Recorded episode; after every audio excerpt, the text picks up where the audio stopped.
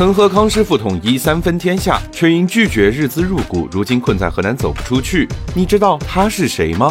商界生意经，赚钱随身听。河南洪灾牵动了很多人和企业的心，也让不少品牌冒了头。众多企业中，有人发现，哎，有一个卖方便面的白象竟然还活着，还捐了五百万。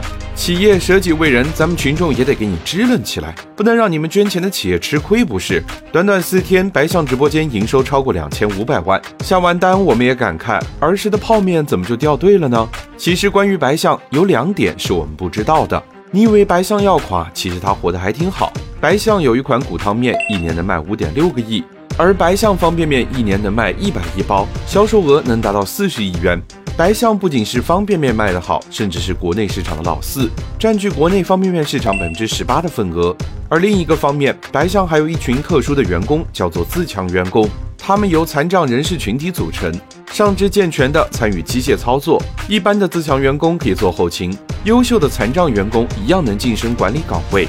湖南岳阳的李明斌因为右腿摔伤落下了残疾，他从两千零三年到白象工作，一路成为了车间班长。如今有妻儿的他，一个月能挣六千多元，还买下了一套一百四十二平的房子。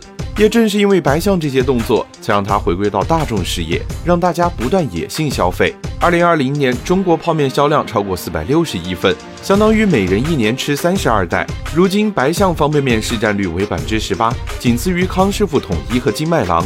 你想知道国内方便面的发展史吗？点个关注，下期和你接着聊。